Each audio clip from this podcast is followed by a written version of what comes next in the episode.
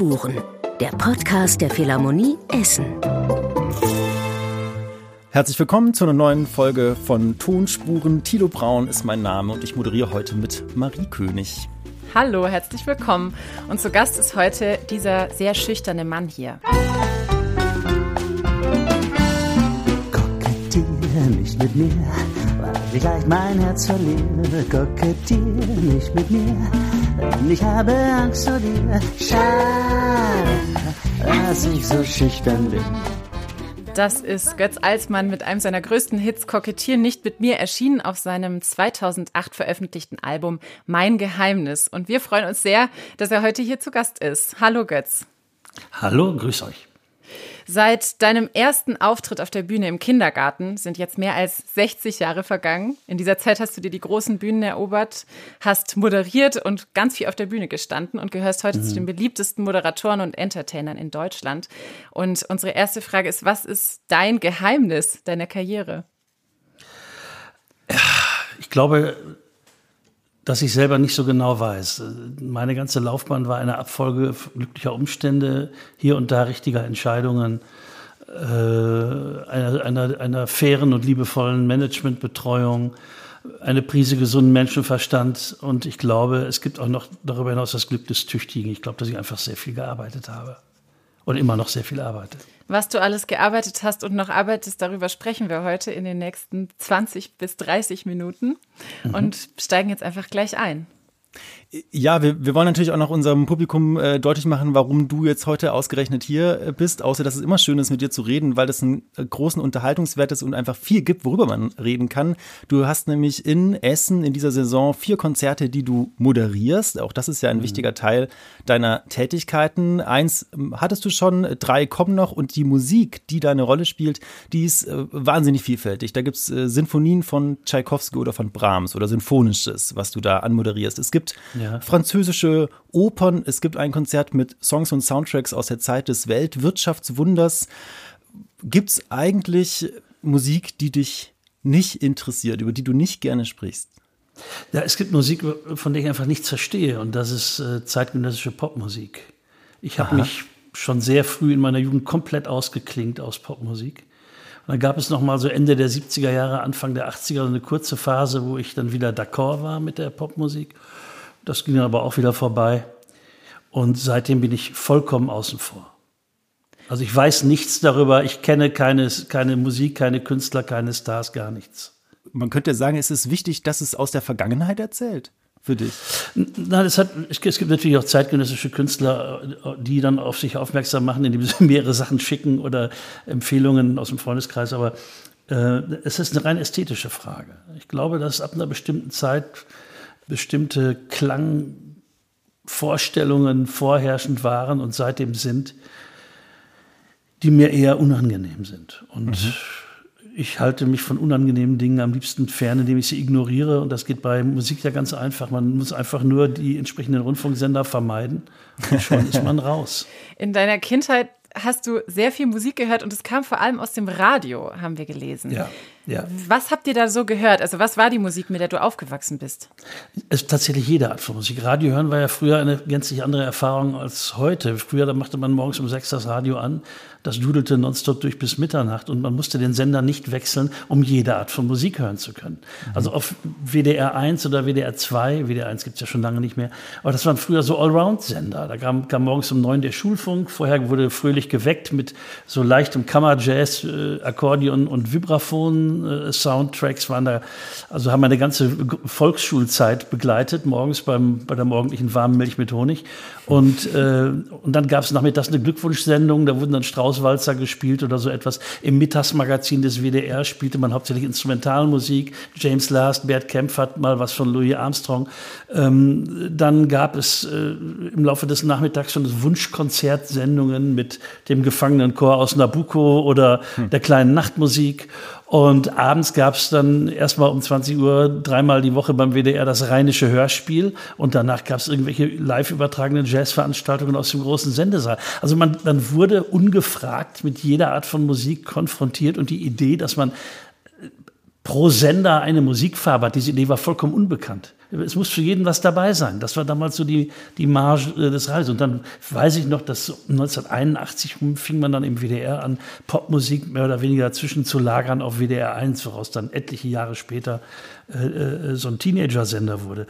Aber eigentlich, eigentlich musste man das Radio nur anmachen und anbehalten und man kriegte alles zu hören, was es gab. Ja, wenn man deine Sendungen hört, dann hat man den Eindruck, da ist noch ein kleines bisschen was von diesem äh, Entdecker-Abenteuerland übrig geblieben. Da kann man nämlich eine ganze Menge Vielfalt entdecken. Vielleicht keine zeitgenössische Popmusik, die läuft woanders, nee. aber es gibt auf jeden Fall einiges zu hören und es gibt auch eine, ja. einiges äh, zu erfahren, weil du erzählst ja auch viel über die Musik und, das ist auch was, was ich dich fragen mhm. wollte. Stichwort Radio. Äh, wie wichtig ja. war für dich auch über das Radio die Welt kennenzulernen, über die Moderation, weil das ja was, was ist, was du wahnsinnig viel machst und das Sprechen über Musik scheint eine große Rolle zu spielen in deinem Leben.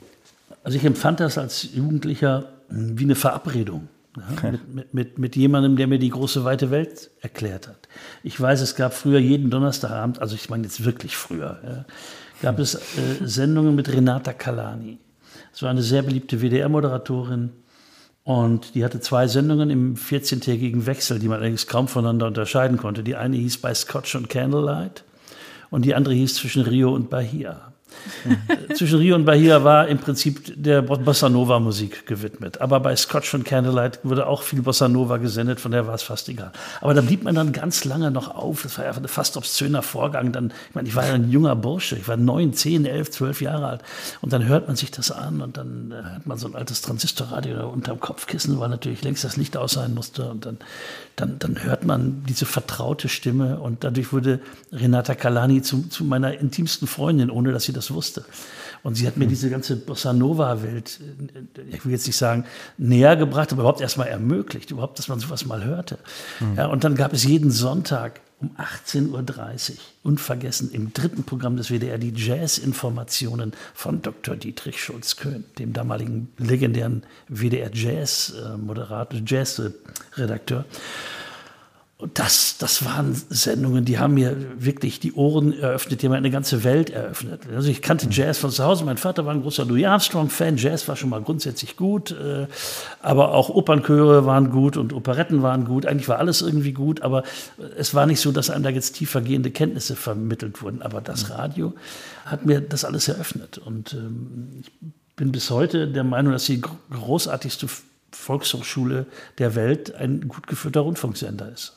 Äh, Stichwort Volkshochschule. Äh, ich wollte auch noch auf deine eigene äh, musikalische Prägung zu sprechen kommen. Du hast ja den, den ersten Klavierlehrer, du hast es oft erzählt, war eigentlich mhm. gar kein in Anführungsstrichen richtiger Klavierlehrer, weil er das nicht jetzt irgendwie hauptberuflich gemacht hat, aber er hat eben auch Klavier gespielt, hat dich unterrichtet genau. und ich habe gelesen, er hat auch Stummfilme am Klavier begleitet, wahrscheinlich so als ein Nebenerwerb oder so. Nein, nein, das war die Generation, als ich anfing Klavier zu spielen, das muss so 1900 65 gewesen sein, mhm. da war ich so noch nicht ganz acht Jahre alt. Dann wurde Herr Herzig aus dem Nachbarhaus angesprochen und Herr Herzig war damals schon so um die 70. Das heißt also geboren in den 1890er Jahren und äh, der war zur großen Stummfilmzeit Anfang 20. Ja, und das war eben sein Job in Polen, wo er herkam, zu dem Stummfilm zu improvisieren. Da, wurde, da lief dann, was weiß ich, Goldrausch mit Charlie Chaplin oder, oder der General mit Buster Keaton oder sowas. Und dazu hat er dann schön anderthalb Stunden lang seine musikalischen Impressionen wiedergegeben. Und so war er einfach ein großer Improvisator. Und das war für ihn auch das Entscheidende. Das, ich sage immer, die, die, der Notentext der großen Meister war für ihn eine unverbindliche Empfehlung. Ja, das, äh, mhm. Also der wusste, wie man aus der schönen kleinen Nachtmusik eine noch schönere kleine Nachtmusik macht. und, und wenn wir dann vierhändig äh, Schuberts Militärmarsch gespielt haben, dann hat er mir vorgeschlagen, dass ich die Basssachen, soweit es ging, noch eine Oktave tiefer spielen sollte, weil es einfach mehr Radau machte. Ja? Mhm. Das, das war so seine, seine unverfälschte und unverbildete Herangehensweise ans Klavierspielen. Ich empfand ihn damals als grandiosen Pianisten. Mhm. Vermutlich war er das auch. Und äh, er hat mich halt so lange unterrichtet, wie er es gesundheitlich konnte. Und mit zwölf wechselte ich dann in die damalige Jugendabteilung des Münsterschen Konservatoriums. Und da war ich dann eher ein Sonderfall. Ja? Also die, die erkannten zwar, dass ich ein gewisses Talent mitbrachte, aber. Aber die ganzen Etüden auch, hattest du noch nicht gespielt. Naja, schon ein paar, ja. Aber im Grunde empfand man mich als verbildet. Man empfand mich als verbildet, als kaum noch formbar. Aber es hat, mich, es hat mich in der einen Richtung total limitiert, aber in der anderen Richtung hat es auch zu meiner persönlichen musikalischen Explosion beigetragen. Die Nachwelt soll entscheiden, ob es gut war oder schlecht. ich glaube, die Nachwelt oder die aktuelle Welt hat es schon längst entschieden. Mhm. Aber ich finde es auch sehr spannend, dass du oft offensichtlich ältere Menschen sehr beeindruckt und begeistert hast. Auch in einer deiner ersten Bands, der Heupferd-Jack-Band, wo ja. du einfach angefangen hast zu spielen mit Leuten, die doppelt so alt waren wie du. Wie kamst du Ja, die waren 30. Die waren naja, 30. und du warst 15. Ja, ich habe sie überzeugt. Ähm, äh, es, es, es, war eine, es war eine Amateurband, Studentenband, die sich so durch die Folkclubs und Dixieland-Schuppen spielten und äh, ich lernte einen davon kennen in, in, in, dem hiesigen studentischen Folk-Club, in dem ich auch schon sehr früh anfing, gelegentlich aufzutreten. Und wir kamen ins Gespräch und stellten fest, dass wir eine bestimmte Vorliebe teilten. Und er sagte, er würde gerade eine Band aufbauen, die sich mit genau dieser Musik auseinandersetzt. Und ja, dann habe ich ihn besucht, war überrascht, was der für Platten hatte und was der kannte. Und, und dann haben wir uns ein halbes Jahr nicht mehr gesehen und dann stellte sich raus, dass er eine Straße weiter von mir gezogen war, von meinem mhm. Elternhaus. Und Ach, dann haben wir wieder Kontakt auf und waren dann über viele Jahre unzertrennlich und sind heute noch sehr gut miteinander befreundet. Aber das waren eben, das waren Leute, die hatten Ende der 50er schon angefangen zu musizieren und äh, hatten einen sehr kleinen theoretischen Haushalt und ich konnte den ein bisschen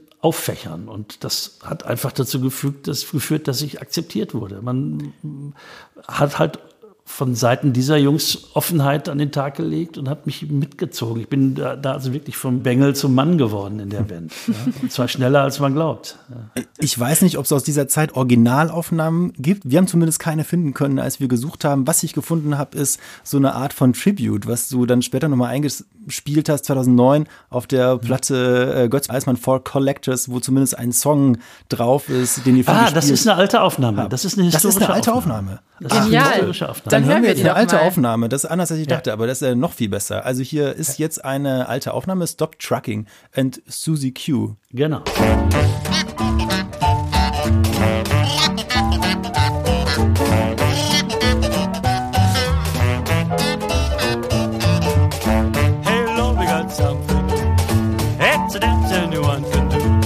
Grandmama and Grandpa too. Stop trucking and Susie Q. in New York and in Paris. Everybody knows what to do. Get busy and learn it too. Start rocking and Susie Q. Young and gay, old and gray, night and day. Mhm. Bist du da am Klavier?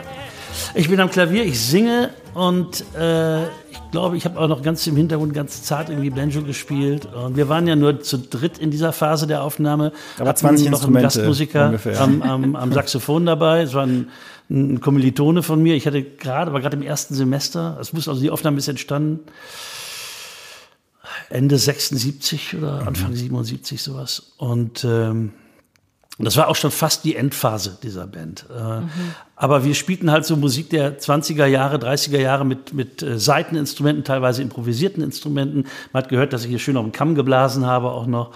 Und, und, und so etwas war in, den, in diesen Folk-Clubs der damaligen Zeit sensationell. Da waren sehr viele introvertierte Liedermacher, ja, und sehr viele Menschen, die mit einem schlecht nachgemachten irischen Akzent a cappella Kampflieder der IRA sangen oder so. Oder andere das waren dann die für Mon Monstrositäten, Monstrositäten. Und, und wir waren, wir wollten, dass die Leute tanzten zu unserer Ja, das Musik. muss man ja auch zu dieser Musik. Wir waren einfach eine völlig andere Art von Band und es, wir waren auch gefürchtet in diesen Clubs, aber es machte sehr viel Spaß. und bevor ich 20 war, hatte ich schon ein paar LPs gemacht und, und hatte viele Tourneen absolviert. Und ja, und wie gesagt, das war so, so mein großes Tauferlebnis als unterhaltender Musiker. Jetzt gab es in dieser Band auch noch den eigentlichen Bandleader, der äh, meistens gesungen hat und der spielte Banjo, Ukulele, Tenorgitarre und sowas. Und der war ein begnadeter Stegreif-Moderator, begnadeter Erzähler, äh, Stegreif-Reimer, mhm. der unglaublich gut eingehen konnte auf das, was aus dem Publikum kam. Auch das war sehr wild zum Teil und so bin ich da wirklich in die Lehre gegangen, wie, wie, wie, man, wie man Humor auf die Bühne bringt. Ich glaube, die ganze Hinwendung zum Humorfach, die habe ich auch diesem Mann, Dieter Schröer, zu verdanken. Und der dritte im Bunde war Holger Lürich, äh, der spielte den Skiffelbass und andere Instrumente. Und und war der erste seriöse Schallplattensammler, den ich kennengelernt habe. Jemand, der wirklich mit hm. Diskografien und Listen äh, internationale Kontakte pflegte, um irgendwie an eine rare Platte zu kommen. Also auch das hat mich für den Rest meines Lebens geprägt. Diese ja, und heute Jahre ist dein eigener Keller voll mit alten äh, Shellac-Platten. Ja, ne? Genau, diese Jahre mit der Wolfgang Chuckman, die waren, das waren also entscheidende, prägende Jahre für mich. Das muss man ganz klar sagen. Auch wenn sich die Musik dann woanders hin entwickelt hat. Aber Was? wann hast ich habe mich gerade gefragt, weil du dieses äh, mit dem humorvollen Moderieren und dass sich das beeindruckt hat, dass er es so genial mhm. gemacht hat. Das hast du dann ja auch irgendwann selber angefangen. Wann hast du denn gemerkt, dass du das auch kannst, also dass du auch lustig bist? Sofort. Also sofort wurde, wurde aus diesen Moderationen von Dieter Schröer wurden dann Doppelmoderationen. Wir fielen uns ins Wort, machten daraus auch Nummern, ja. Und äh, ich habe manche späteren Unzulänglichkeiten, auch wenn ich in anderen Bands gastiert habe oder so, immer übertüncht mit Frechheit, schlechten Witzen und einer lauten Stimme. Ja. Ich muss da doch noch dazu eine Frage stellen, äh, wenn wir beim Thema Humor sind gerade. Und zwar ist ja das schon oft auch äh, erwähnt worden, dass Götz Alsmann eigentlich selten ohne Krawatte zu sehen ist. Übrigens, ähm, darf ich das verraten, dass wir dich gerade ohne Krawatte sehen? Ich glaube, das erste ich Mal. gerade abgelegt. Ich kam gerade von einem, von einem Geschäftsessen und das habe. Das erste habe Mal im Leben möglicherweise, weil du kamst ja, wie du mal gesagt hast, auch mit Krawatte auf die Welt. Nein, also ja. worauf ich hinaus will, ist, das ist ja eine äußerliche Erscheinung, die du auch heute noch pflegst, die etwas mhm. Ja zumindest ähm, ja, gepflegtes, man könnte vielleicht auch sagen, etwas Strenges hat im Seriös. Auftreten oder Seriöses, genau. Und auf der anderen Seite gibt es aber diese wahnsinnige Freude daran, das auch wieder zu durchbrechen durch Humor, durch Witz, vielleicht auch manchmal durch Albernheiten. Ist mhm. das ein Wechselspiel, was du ganz bewusst auch anlegst, zu sagen, die ernste Seite ist in dir, aber daneben gibt es vielleicht auch den Drang, mit dieser ernsten Seite zu brechen? Es entsteht ein Wechselspiel daraus. Es ist nicht unbedingt vom Grundsatz her darauf angelegt gewesen. Also erstmal, was die Kleidung angeht, bin ich äh, nicht konservativ, sondern reaktionär. Ja, ich bin also wirklich, äh, ich beklage den Verfall äh, der, äh, des sartorialen Bewusstseins in unserer Gesellschaft. Mhm. Glaube allerdings, dass dass ich modeunabhängig bin. Also es ist eher eine Zeitlosigkeit. Das heißt, ich kann in diesem Zustand auch noch, noch viele Jahre und Jahrzehnte verharren, wenn der liebe mhm. Gott sie mir schenkt. Im Übrigen, Krawatten haben nicht per se etwas Seriöses. Also wenn wir an die, an die Zeit, sagen wir mal, zwischen 1985 und 1995 denken, wo selbst seriöseste Männer zu ihren Corneliani-Anzügen Mickey-Maus-Krawatten oder dergleichen getragen haben, da hat man nicht viel zur Seriosität des Geschehens beigetragen. Ja, ich mag Krawatten einfach. Sie gehören zu den wenigen schmückenden Dingen, die Männer tragen können. Und äh, ich habe Unmengen von Krawatten. Ich habe nicht nur von zwei Großvätern, von meinem Vater und meinem Schwiegervater den kompletten Fundus äh, geerbt, sondern ich habe obendrein auch noch eine selbst angelegte Riesensammlung. Man macht mir mit Krawatten noch immer eine Freude, denn es kommt immer irgendwann der richtige Moment für die richtige Krawatte. Das heißt, du hast eine Sammelleidenschaft für viele Dinge. Ja, leider ja. Leider. Sie werden nicht weniger. Ich muss es gestehen. Und das, das, das macht das Leben nicht immer einfacher. Wahrscheinlich bist du deshalb nie umgezogen, oder? Weil die ganzen Sachen umzuziehen viel zu anstrengend gewesen wäre von Münster aus. Ich, ich, bin innerhalb Münsters ein paar Mal umgezogen und das war jedes Mal eine der ganz großen Prüfungen. Es ist ja völlig egal, ob ich eine Straße weiterziehe oder ja, äh, 500 Kilometer. Äh, man kann es nicht selber tragen, man packt es in einen Wagen, der Wagen fährt zwei Straßen weiter oder zwei Städte weiter und dann muss es alles wieder raus. Aber ich habe relativ früh gesehen, dass ich meine Endstation finde, wo auch Platz ist für alles. Ja. Mm, wir wollen gerne mit dir was spielen und ich glaube, das ist jetzt ein guter Zeitpunkt. Wir haben ein Spiel in diesem Podcast, das heißt Mein oder nicht mein. Wir hören Aufnahmen und du musst raten, ob du selber daran beteiligt bist oder nicht. Keine ganz schwere Aufgabe. Wir legen los mit dem ersten, mit dem ersten Musikbeispiel, Tilo.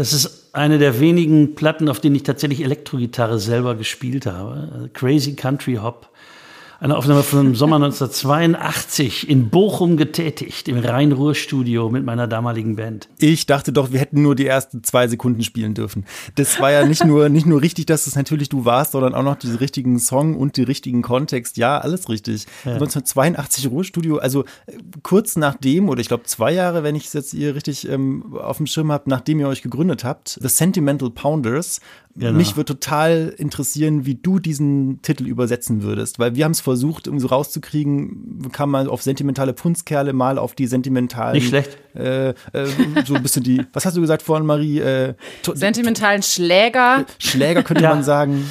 Also, das sind die sentimentale Rüpel. Rüpel, Rüpel auch ah, auch ja, so könnte man es Also ein Pounder ist ja ein Pounder ist ja nicht nur eine, eine Bulette ab einer bestimmten Gewichtsklasse, sondern äh, äh, to pound on a door, ja, auf an die, an die Tür mhm. wemsen, äh, reinhauen. Wemsen ja, ist auch ein schönes ähm, Wort. Ähm, äh, Pounder ist auch ein Begriff im Militärischen. Also ich habe es immer übersetzt mit die sentimentalen Rüpel und ich fand, das hat uns damals sehr, sehr schön charakterisiert, obwohl wir bei weitem nicht so rüpelhaft waren, wie wir selber geglaubt haben. Ich wollte gerade fragen, welch, welchen, wo du dich eher gesehen hast, beim Sentimentalen oder beim Rüpelhaften? Eindeutig beim Sentimentalen, wobei ich im Laufe der Zeit hoffe, dass, es, dass ich vom Sentimentalen zum Melancholischen wechseln konnte. Warum? Mhm. Weil es schöner ist. Also die Gefühle des Melancholikers haben, haben eine größere Chance als die des Sentimentalen. Das verstehe ich nicht. Hm. Sentimental hat einen Beigeschmack. Sentimental ist oft negativ konnotiert. Weil so rückwärtsgewandt oder? Nein, sentimental ist äh, schmalzig billig. Ähm, mhm.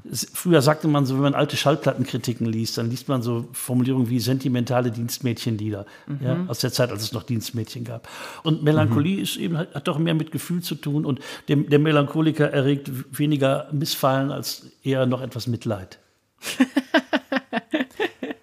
Sehr schön. Wir Wobei gehen weiter bei Sentimental Pounders, das darf ich noch sagen, da war schon ja. sentimental auch gefragt. Also wir wollten natürlich in unserer ganzen, wir wollten ja in unserer bewusst zur Schau gestellten Billigkeit eher sentimental als melancholisch sein.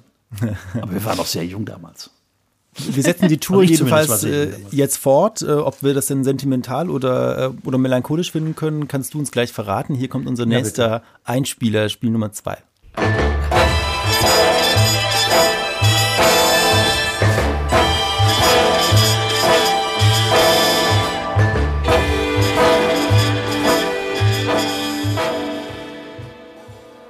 Klingt sehr gut. Ich wünsche, ich wäre daran beteiligt gewesen. Ist das also ein Nein? Du sagst, du bist nicht daran beteiligt, aber du findest, es klingt gut? Oder es klingt was? gut. Es klingt, es klingt opulent, Big Band mit Vibraphon, äh, einem Moll, mit, mit Moll-Sechstakkorden. Also, das sowas gefällt mir, ja. Es gibt Platten von mir, die so klingen, aber ich glaube, das ist keiner davon. Das ist mhm. richtig. Es ist, ist eine richtig. andere Aufnahme. Allerdings ist der Song, wir können auch mal ein bisschen weiterhören, äh, einer, ja. den du auf jeden Fall auch schon mal gesungen hast. Ich lasse mal noch ein bisschen laufen, dann können wir es einsortieren. Ein kleiner Bär mit großen Ohren, das ist mein Talisman. Noch niemals habe ich ihn verloren, mein ganzes ja. Herz hängt dran. Also das ist mein erfolgreichster Song, offensichtlich gesungen vom Originalsänger, aber das ist nicht die Originalaufnahme. Das, ist, das ist, scheint, hört sich wie eine 60er Jahre oder 70er Jahre Aufnahme an. Wenn das Archiv Und nicht lügt, dann ist es äh, Jörg Maria Berg. Jörg Maria Berg, erstaunlich. Ja. ja. Okay, aber, das hat er aber, gut gemacht. Also der Originalsänger ist Horst Winter und das Lied ist von 1948 im Original. Aber was original ist, ist, ähm, also das, was original ist, beteiligt, könnte man sagen, weil Erwin ja. Hallitz ist der Komponist dieses Liedes und der genau. hat wohl das Orchester, was wir da gerade gehört haben, oder die, die Truppe angeleitet.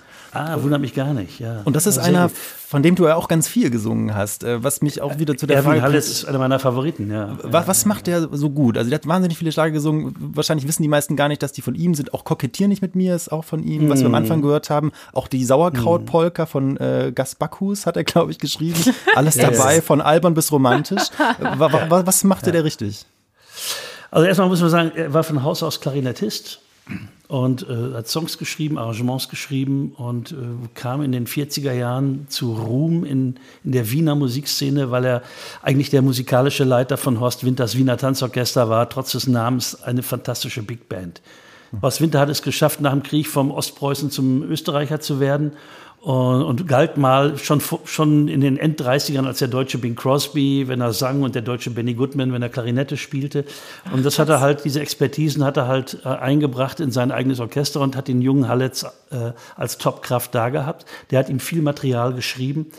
Und Hallets blieb einfach in der Musikszene, in der österreichischen Musikszene omnipräsent. Es hatte ein Gesangstrio mit dem noch jungen Peter Alexander, die drei Optimisten. Er war der Duettpartner von Evelyn Künnecke und all solche Dinge. Und ist dann später in den 60er Jahren nach Monte Carlo gegangen und hat dann dort verschiedene große Orchester geleitet mhm. und ist dann irgendwann in seinen Seniorenjahren wieder nach Wien zurückgekehrt. Ich finde, wenn man dich so reden hört, dann muss man ganz kurz ergänzen, dass du Musikwissenschaft studiert hast, ähm, dass du auch Publizistik und Germanistik studiert hast und dass du dann auch in Musikwissenschaften promoviert hast und äh, darüber auch lehrst über die Geschichte der Popularmusik. Ich finde, das hört man einfach, wenn du darüber sprichst, dass es ein total fundiertes, gefestigtes Wissen ist, was du auch toll vermitteln kannst. Ähm, ja, Dankeschön. das nur als kurzer Einschub. Und von beiden Seiten bekannt äh, spielend und genau. lehrend akademisch ergründet sozusagen. Äh, wo wir gerade beim Spielen sind, eins haben wir noch, eine Runde. Hier kommt das dritte Beispiel. Mein oder nicht mein? Ist das Götz Alsmann oder nicht? Ich wollte nie erwachsen sein. Ja. Hab immer mich zur Wehr gesetzt. So. Ja, mit dem größten Star aller Zeiten und mir am Klavier. Also du hast nicht gesungen, das ist schon mal die. Nein, nein. Ja. ja, das ist eine meiner gelegentlichen gemeinsamen äh, kurzfristigen Arbeiten mit Helene Fischer gewesen. Ja, herrlich, genau. Und zwar bei Zimmerfrei, äh, also mhm. der Fernsehserie, ich vermute, das stimmt, wenn ich sage, dass die, dass die du am häufigsten moderiert hast oder zumindest wahnsinnig erfolgreich. 700 Folgen haben wir 700 Folgen, ja. gelesen. Unfassbare Anzahl. Ähm, ja. 20 Jahre. 20 Jahre. Wahnsinn. Genau, und, und da war eben auch einmal Helene Fischer zu Gast. Ich Ziemlich weiß am Anfang ihrer Karriere. Ziemlich genau, sie sieht auch noch auf dem Video, also man kann das finden, wenn man äh, auf YouTube schaut, die sieht noch ziemlich jung mhm. aus. Ähm, ja ist ja auch eine Person, die so in seriösen Musikkreisen manchmal so ein bisschen verschrien ist, wo die Leute sagen, es ist mhm. ja nur Schlagermusik, ist ja keine ja, echte ja. Musik. Ich vermute, du hättest Richtig. eine andere Meinung dazu, oder? Ja, ich habe eine völlig andere Meinung dazu. Auch wenn jetzt gerade die, die Art von Schlager wie Helene sie verkörpert, jetzt nicht mein, also nicht das ist, wovon ich nachts träume. ähm, aber äh, ich möchte grundsätzlich, ich muss grundsätzlich einfach für die Schlagerkultur äh, eine Lanze brechen. Es, es, ist eine, es ist im Grunde unsere also erst war der Begriff Schlager sagt musikalisch gar nichts aus. Ja, also das mhm. Wort Schlager gibt es seit 150 Jahren und äh, alle zehn Jahre meinte man eine andere Musik damit. Schlager heißt ja im Prinzip nur aus heutiger Sicht, es ist ein, ein deutschsprachiges Stück Unterhaltungsmusik. Ob das jetzt Rudi Schurike ist 1935 oder äh, Bulli Bula 1955 oder Helene Fischer heutzutage, es klingt überhaupt nicht gleich. Das einzig verbindende Element ist die deutsche Sprache. Mhm. Und diese Unterhaltungsmusik in deutscher Sprache auf einem auf einem Level, das leicht fasslich ist, so etwas zu haben, ist doch ein Grundrecht. Man hat doch das Recht darauf, sich nach einem langen, harten Arbeitstag in seiner Muttersprache gut gelaunt unterhalten zu lassen. Was ist daran falsch? Es muss mir ja nicht gefallen. Aber ich muss es doch auch nicht in irgendeiner Weise bekritteln, bekämpfen, beschrotzeln oder sonst was. Ähm, ich denke, manchmal früher ist man, ist, man, ist man daran gegangen und hat einfach eine gelungene Parodie gemacht, wenn man das ein bisschen verwundet people mhm. wollte. Heute schwingt, schwingt man Hassreden, ja.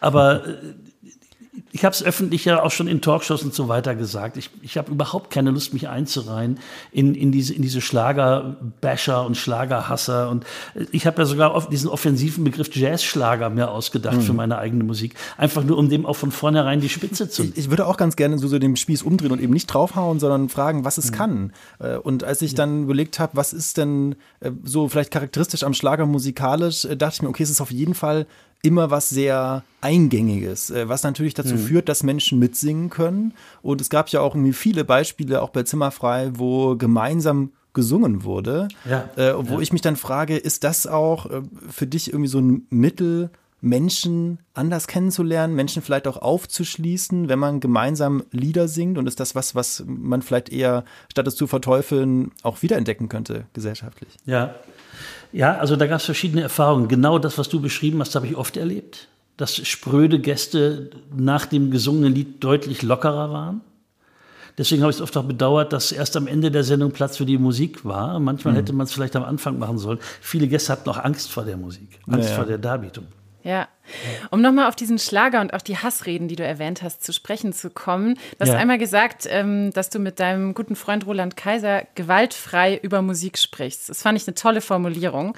Und ich habe mich gefragt, wie sieht diese gewaltfreie Kommunikation über Musik denn aus, die du auch auf der Bühne praktizierst? Aber wenn ich mit Roland spreche, uns trennen Planetensysteme, ja, hm. von dem, was wir von Musik so erwarten einerseits und andererseits trennt uns gar nichts von dem, was wir von Musik erwarten. Ich bin der festen Überzeugung, dass, dass es eigentlich kaum zwei Ausübende in der Musik gibt, die nicht irgendwie miteinander irgendwas machen können. Es ist viel guter Wille da, persönliche Sympathie, mh, Spaß am Unvorhergesehenen. So viel zur Gewaltfreiheit. Mhm. Meistens äh, dampft die Kaffeetasse und dann sprechen wir ein bisschen über Musik. Ähm, ansonsten auf der Bühne habe ich dich richtig verstanden, Marie? Du wolltest wissen, wie ich das auf der Bühne kommuniziere? Ja, ja, wie du über Musik sprichst, also eben auch über verschiedene Genres. Also wieder ja. dann manchmal vielleicht auch die Gräben, die in manchen Köpfen existieren, auf einmal mhm. zusammenwachsen. Das ist ein großer Unterschied, ob ich in meinen eigenen Konzerten über Musik spreche, wo ich also sozusagen zu den Bekehrten predige, oder im Rundfunk, wo ich davon ausgehe, dass jemand, der meine Sendung sucht, äh, schon weiß, worum es geht. Aber ich finde, die größte Herausforderung sind für mich die Gesprächskonzerte in Essen. Hm. Ja, wenn, wenn ich äh, sonntags morgens um elf ins Konzert lade und dann sitzen da tausend Menschen, die keinerlei Vorstellung haben von, von Maler oder sagen wir von den 1000, die da sitzen, haben vielleicht 600 keine Vorstellung von mhm. Gustav Mahler. Und dann muss ich denen das jetzt irgendwie näher bringen. Oder statt Gustav Mahler kann ich jetzt auch Johannes Brahms oder sonst was sagen. Äh, und dann gehe ich gerne ins Anekdotische, natürlich. Ich stelle gerne ein ungewöhnliches Instrument vor. Und ich spreche überhaupt nicht über Sonaten Hauptsatzformen oder über äh, äh, irgendwelche Grundthemen oder so etwas. Das, genau das will ich eben nicht. Genau dann machen die Leute den Kopf zu und sagen, das ist ja der, derselbe akademische Vortrag und vor allem pseudoakademisch, weil er weiß, dass er mich nicht erreichen wird. Mhm. Ja? Also gehe ich wirklich lieber in die unmittelbare Hörerfahrung. Ich suche auch meine Hörbeispiele ganz anders aus, als vielleicht viele Kollegen das machen würden. Ich suche Hörbeispiele wirklich nach einer plakativen Wirkung aus. Ich suche Hörbeispiele nach assoziativer Wirkung aus. Wenn ich ähm, ein Stück habe und assoziiere damit Westernfilme oder Seeräuberfilme, dann suche ich mir dieses Tonbeispiel raus, weil ich weiß, dass sich die, die, das Auditorium die ganze Zeit auf diese Stelle freuen wird, wenn die dann kommt. Und die wird sie wiedererkennen. Das, das ist sicherlich eher nicht akademisch, aber es ist sicherlich sehr hilfreich, um Musik zu vermitteln, um Spaß an, an klassischer Musik zu vermitteln. Und dafür sind wir da. Dafür macht man eine Matinee, zu der man auch die Enkelkinder mitnehmen kann. Das mache ich mhm. ja nicht, damit den, den Leuten der Schädel raucht und sie sagt, der Alsmann ist genauso ein Schwadronierer wie die anderen anderen Typen. Also das ist, ähm, das ist mein Beweggrund und deshalb spreche ich dann auch so über klassische Musik. Und ich sehe auch manchmal, wenn es, wenn es ein Dirigent ist, der es zum ersten Mal macht, die Skepsis in seinen Augen. Die Skepsis, wenn er meine Vorschläge für die Tonbeispiele gesehen hat. Mhm. Und ich kann aber voller Stolz, Genugtuung und Freude sagen, dass meistens gibt es hinterher eine Umarmung und dann sagen die, genauso muss man es machen. Ha, genau, da, da hast du sie gepackt. Und das freut mich dann sehr. Und ich mache es ja nun auch schon viele Jahre mit den äh, Freundinnen und Freunden Essen, äh, mit denen mich ja eine, eine wunderbare Freundschaft verbindet. Also bis hin zu, zu großer persönlicher Affinität. Ja. Ich musste gerade, als du das mit der, mit der dampfenden Kaffeetasse angesprochen hast, ähm, in den Gesprächen mit Roland Kaiser, dass es vielleicht auch deine Stärke ist, dass du dieses Gefühl der dampfenden Kaffeetasse auch auf der Bühne vermitteln kannst, in der Art und Weise, wie du mit den Menschen redest. Und manchmal hat man Glück, und ich glaube sogar fast immer, dann kommt auch ein kleines bisschen Musik von dir selbst zwischendrin, zum Beispiel an der Ukulele. Das kann dann so klingen wie hier.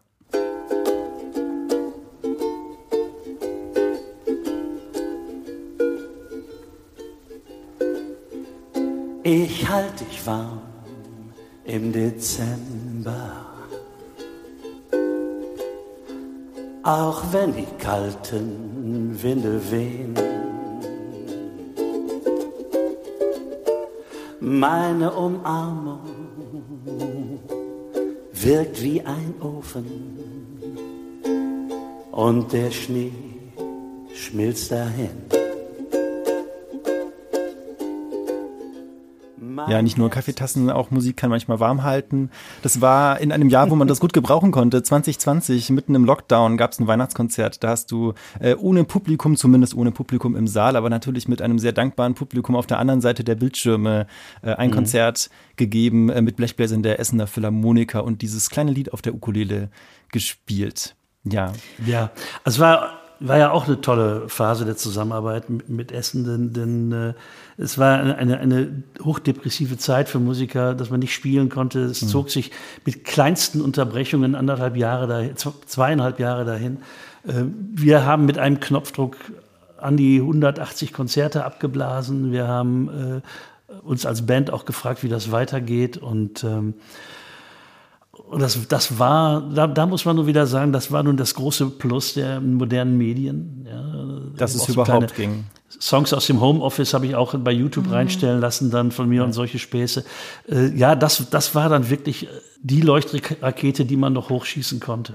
Ja, wir sind jedenfalls, so schön es war, dass es ging, froh, dass es wieder geht äh, mit Publikum ja. im Konzert. Genau. Das nächste Mal mit Götz Eismann ins Konzert gehen mhm. könnt ihr, äh, wenn ihr uns hier zuhört, am 19. November da gibt es das Konzert 70 äh, Jahre Wirtschaftswunder mit der WDR Big Band, dem WDR Funkhausorchester und der Sängerin Caroline Kiesewetter. Die ist Phänomenale Sängerin, ja, ja, ja. Und das ist eines von noch äh, insgesamt drei Konzerten, die in dieser Saison folgen. Man kann auch noch einmal mit dir in die Oper gehen, ähm, und mhm. zwar Fausto von Louise Bertin hören, eine französische Oper. Und dann gibt es noch im März ein Format mit den Essener Philharmonikern Andrea Sanguinetti und der fünften Sinfonie von Und da freuen wir uns sehr drauf und bedanken ja, uns jetzt ganz, ganz herzlich, dass du hier bei den Tonspuren bei uns zu Gast warst. Vielen, vielen Dank für das Gespräch. Sehr gerne, es hat sehr viel Spaß gemacht. Schön. Ja, danke, fand ich auch. Ähm, und auch danke an alle, die uns da draußen zuhören. Ihr könnt den Podcast natürlich abonnieren, egal wo ihr ihn hört. Wir freuen uns auch, wenn ihr uns schreibt, was euch gefallen hat oder wo wir besser werden können. Ihr erreicht uns am einfachsten über die Social Media Kanäle der Philharmonie Essen. Schreibt uns gerne, äh, würde uns interessieren. Und dann bis bald, bis zum nächsten Mal. Tschüss, Götz Eismann. Tschüss, ihr beiden. Macht's gut. Tonspuren, der Podcast der Philharmonie Essen.